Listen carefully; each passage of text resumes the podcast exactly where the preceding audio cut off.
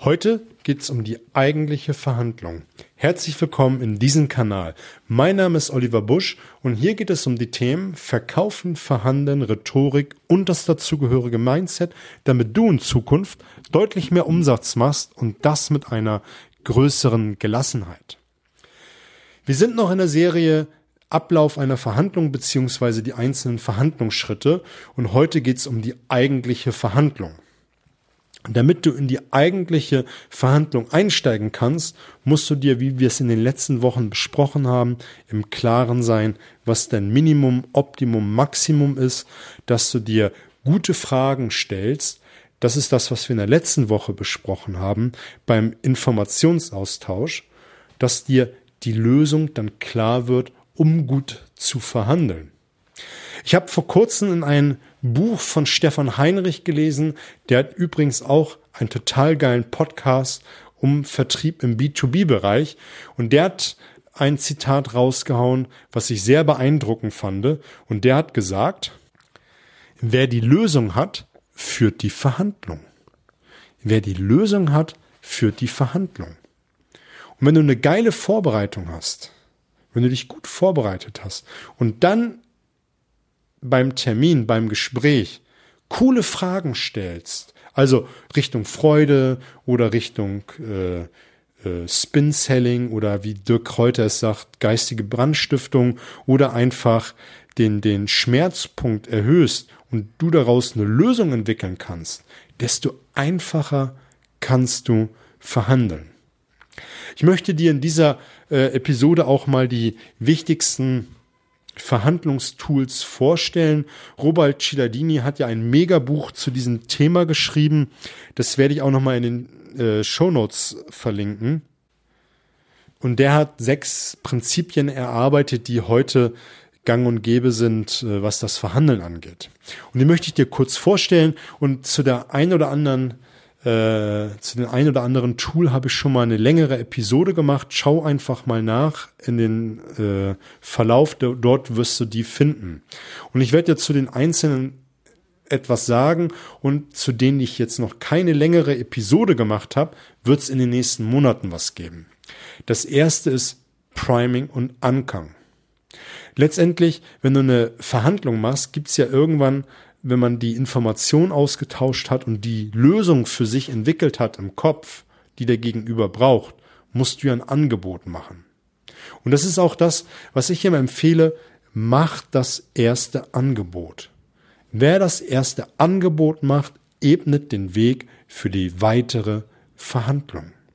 Man kennt es doch von von den Teppichbasaren dieser Welt oder wenn du irgendwo äh, im Urlaub bist, der freundliche Herr, die freundliche Verkäuferin äh, nennt dir einen Preis, der natürlich total überzogen ist und damit bist du geankert und damit hat er den Wert vorgegeben. Und dann versucht man natürlich nicht ganz frech zu sein und geht schon dicht dran an den Vorstellungen, die dein Gegenüber der Teppichbazar-Verkäufer rausgehauen hat. Und dann verhandelt man dann noch ein bisschen hin und her, bis man einen Preis gef gefunden hat. Und man hat immer noch zu viel bezahlt. Und deshalb mach das erste Angebot. Solltest du in die Bedrängnis kommen, dass dein Gegenüber zuerst ein Angebot macht, sei dir bewusst, dass du geankert wirst. Ähm, die Gegenseite macht es vielleicht nicht bewusst, aber sei dir bewusst, dass das jetzt so ist und zieh's als absolut abstrus für dich entweder verbal oder innerlich ab, dass dieses Angebot auf dem Tisch liegt. Also, um es nochmal zusammenzufassen, macht das erste Angebot. Der nächste Punkt, den Robert Cialdini rausgearbeitet hat, ist Autorität. Autorität kannst du dir erarbeiten durch selbstbewusstes Auftreten, durch Statussymbole und dadurch, dass du deine Macht erhöhst. Macht kannst du erhöhen, indem du dir im Vorfeld ein gutes Mindset anlegst, indem du vielleicht mit mehreren Personen beim Gegenüber auftrittst oder einfach anwesend bist. Und damit kannst du einfach deine Autorität und Macht erhöhen. Du kannst natürlich auch Blogartikel verfassen, um Autorität darzustellen, denn Autorität kommt von Autor und Autor ist entweder, wenn man ein Buch schreibt oder regelmäßig Blogartikel verfasst. Wovon ich total, totaler Fan bin, ist Sympathie.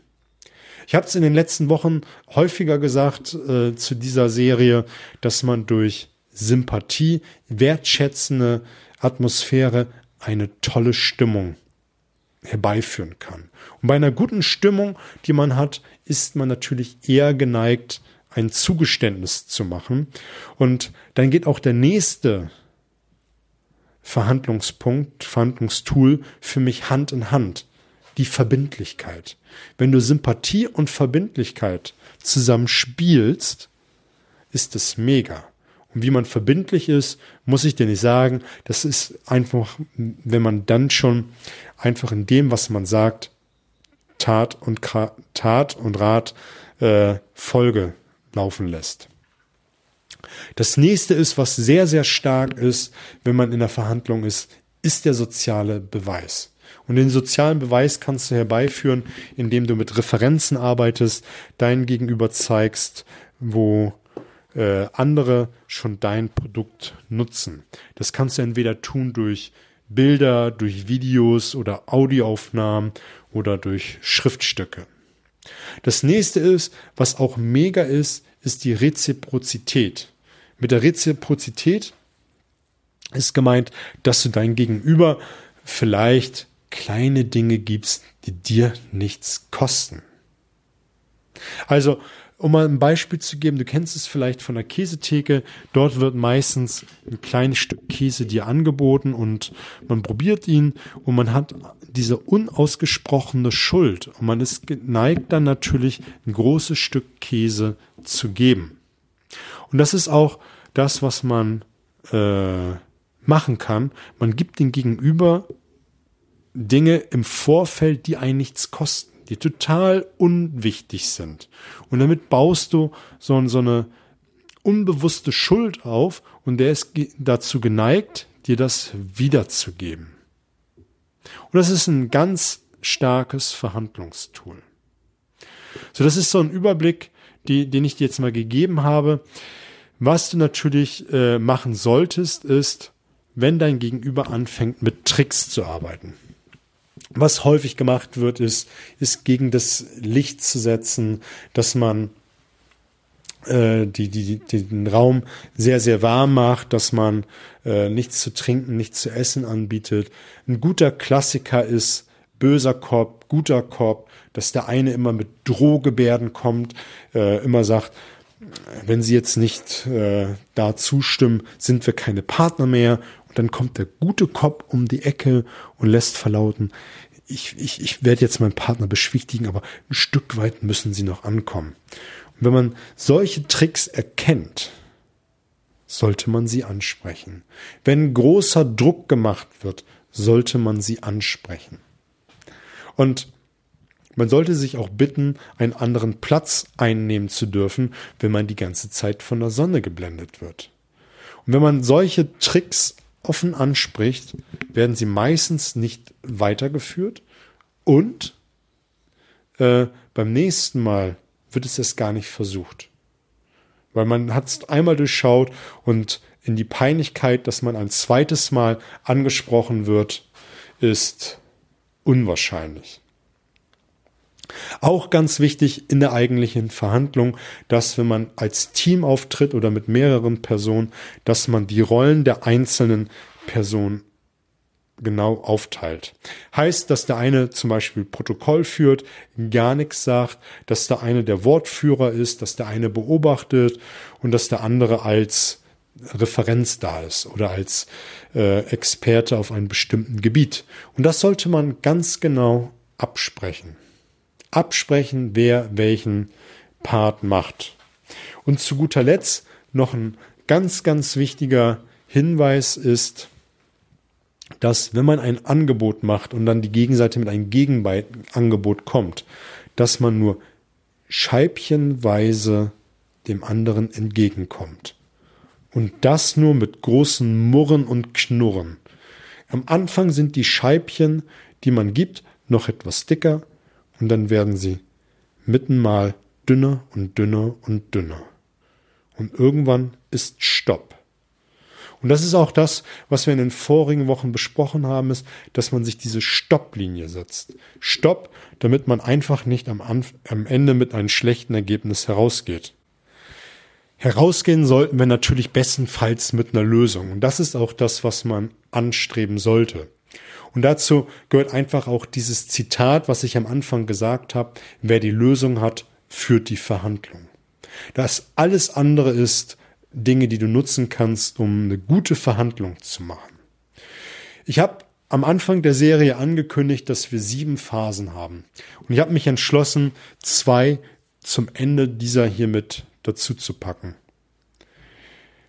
Die Lösung ist eine Phase gewesen, dass man eine Lösung erarbeitet. Und wenn man geile Fragen stellt beim Informationsaustausch, sei es jetzt über, ich verkaufe über Freude, dass ich das herausfrage, was den anderen wichtig ist, wenn, wenn man zusammenarbeiten will, oder dass man anfängt, die Druckpunkte beim Gegenüber herauszuarbeiten, dass er aus einem Schmerz heraus eine Veränderung bei sich herbeiführen möchte und dass man darüber eine Lösung herausarbeitet. Und das finde ich so wichtig, dass man das im Kopf hat, dass man eine Lösung erarbeiten will.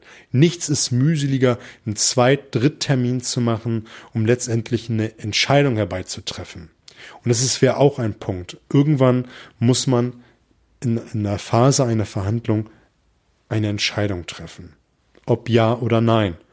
Und die Entscheidung, ob nein, die trifft man eigentlich im Vorfeld, indem man sich ein Minimum setzt oder ein Maximum, was man an Rabatt geben will. Und wenn man dahin kommt zum Maximum und es überschreitet, ist eh Stopp. Und so weit soll es gar nicht kommen, weil letztendlich trifft man sich doch mit dem Kunden, um eine Lösung zu erarbeiten, um ein Ergebnis zu erzielen, ansonsten würde man sich doch nicht treffen. Und das muss man sich bewusst sein, wenn man in die Verhandlung geht. Am Ende soll eine Lösung dastehen, die für beide gut ist. Und das kann man nur erarbeiten, wenn man sich im Vorfeld es genau überlegt hat, was man will. Damit möcht, möchte ich auch enden. Mich würde es freuen, wenn du mir ein Feedback gibst, den Kanal teilst und abonnierst, damit möglichst viele Menschen hiervon Kenntnis haben. Ich wünsche dir fette Beute, alles Gute.